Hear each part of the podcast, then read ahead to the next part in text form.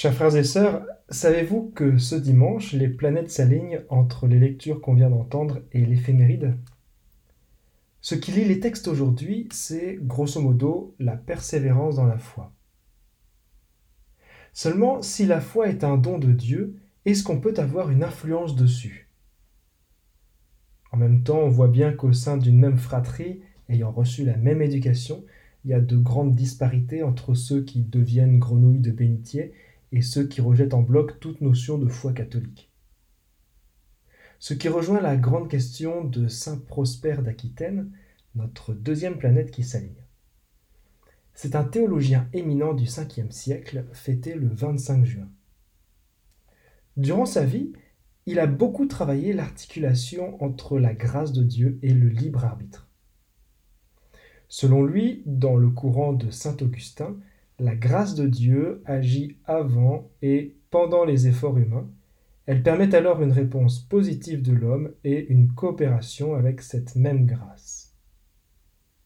Donc pour résumer tout ça, la foi a besoin d'une impulsion divine et d'un effort de l'homme pour se déployer et rester vivante.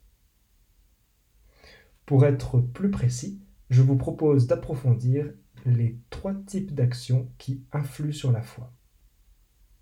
Premier type, l'action individuelle.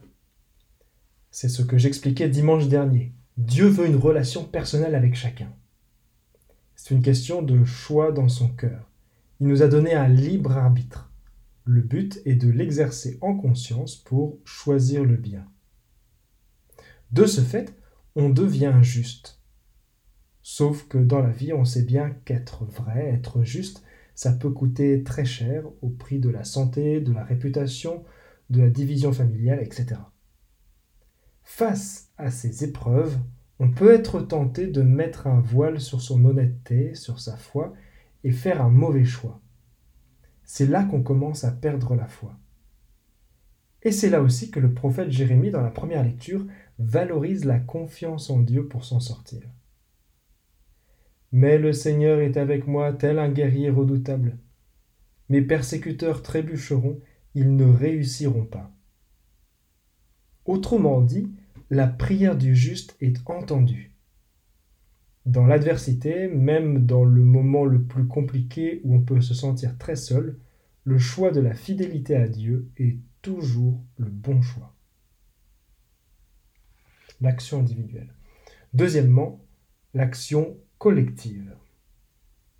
Autant l'action individuelle est déterminante pour grandir dans la foi, autant on peut aussi compter sur la force du collectif. C'est ce qui nous distingue des anges. Eux, ils ont eu à faire un choix instantané et très individuel au début de la création. Alors que nous, on fait des choix toute notre vie. Et qu'ils soient bons ou mauvais, ils ont des conséquences pour toute l'humanité. C'est le petit enseignement de Saint Paul dans la deuxième lecture. Pourtant, depuis Adam jusqu'à Moïse, la mort a établi son règne même sur ceux qui n'avaient pas péché par une transgression semblable à celle d'Adam. Et il poursuit en disant que si on a une solidarité dans le péché, combien plus cette solidarité est importante dans la grâce. La foi a donc besoin de gratuité. Quand on passe du temps à prier, quand on reçoit un sacrement, quand on vit la charité, etc., c'est bénéfique pour tout le monde. D'où l'intérêt aussi de baptiser les petits-enfants. Ils n'ont pas la capacité de choisir, mais on s'appuie sur la foi des parents pour transmettre la grâce de Dieu, pour leur faire le cadeau de la foi. L'action individuelle, l'action collective et troisième type d'action, l'action de Dieu. On peut aussi l'appeler la grâce. Dans la théologie de Saint Prosper, c'est Dieu qui a l'initiative de donner sa grâce en premier et de soutenir notre effort ensuite.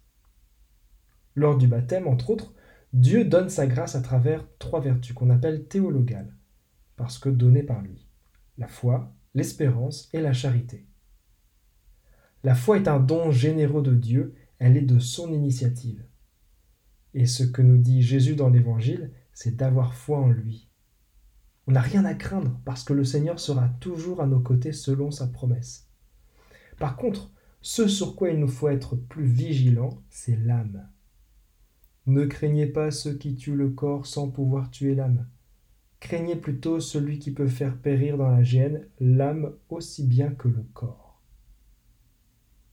L'âme, c'est ce principe de vie en nous qui permet de recevoir et de travailler les vertus, qui permet d'accueillir la grâce de Dieu. L'action individuelle, l'action collective, l'action de Dieu. Conclusion.